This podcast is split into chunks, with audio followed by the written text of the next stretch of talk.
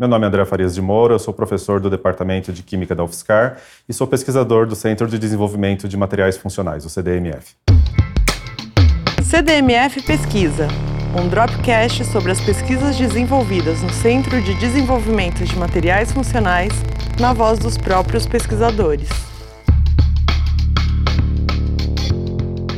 Pesquisa, ela sempre tem uma história longa, né? É, se voltar lá na graduação, uns 20 e tantos anos atrás, eu já tinha um interesse em coisas que elas se auto-organizam, coisas que se montam sozinhas, é, sem a gente precisar gastar energia, e isso sempre me fascinou. É, mas eu percebi lá na graduação ainda que fazer só o experimento não era suficiente, eu quis aprender a fazer a teoria também. Então eu vim para São Carlos para fazer meu doutorado em 2000 com essa ideia, a ideia de fazer a teoria em cima de algo que eu já conhecia na prática. E de lá para cá eu tenho focado muito nisso. A ideia é fazer sempre uma pesquisa que ela tem uma parte teórica e uma parte experimental andando juntas e sempre com esse tema das coisas que se auto-organizam e mais recentemente, dentro da temática do CDMF, o interesse em coisas que são materiais funcionais. Eu venho trabalhando com esses materiais que eles são funcionais e a funcionalidade é, não é única. A gente sempre vai pensando em muitas aplicações. Então você sempre ouve falar de aplicações em optoeletrônica, aplicações em catálise, mais recentemente, alguns anos para cá, o foco ele mudou bastante, graças a uma colaboração internacional com o professor Nicholas Kotov da Universidade de Michigan, para um tema que é o tema da quiralidade. Quiralidade tem a ver com mão esquerda, mão direita. É, você, elas são iguais, mas são diferentes.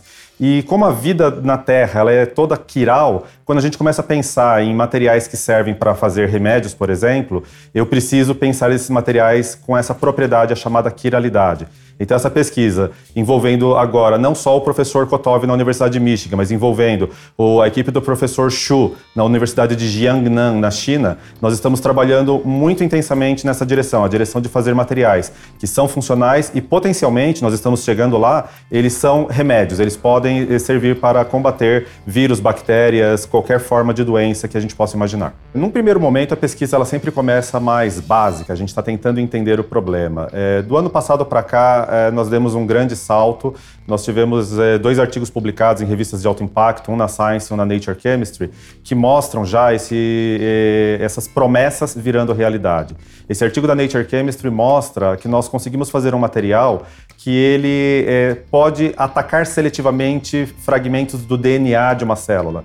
Então eu posso pensar numa terapia que eu mato uma bactéria sem é, agredir as células do corpo humano ou de um animal ou de uma planta. E nós estamos caminhando bastante rápido nessa direção. E tem outros materiais que nós estamos em desenvolvimento agora, que são materiais que também têm essa capacidade de reconhecer e atacar uma célula específica ou um tecido específico ou uma molécula específica. Nós estamos caminhando é, muito intensamente na direção dos materiais funcionais. Então o centro, pelo o próprio nome do centro diz que é isso que nós fazemos aqui. Então nós temos contribuído especificamente nessa área desses materiais que são quirais. É, é uma, é uma pesquisa que ela se insere dentro do centro, mas ela é peculiar, ela é diferente das outras porque a gente focou nessa característica principal e principalmente agora na aplicação para sistemas biológicos, para a área de saúde, para tratamento de doenças. CDMF Pesquisa é uma produção do Laboratório Aberto de Interatividade para a Disseminação do Conhecimento Científico e Tecnológico, o LAB, e do Centro de Desenvolvimento de Materiais Funcionais, o CDMF. Saiba mais. Visite www.cdmf.org.br. Apoio Fundação de Amparo à Pesquisa do Estado de São Paulo, FAPESP e Conselho Nacional de Desenvolvimento Científico e Tecnológico, CNPq.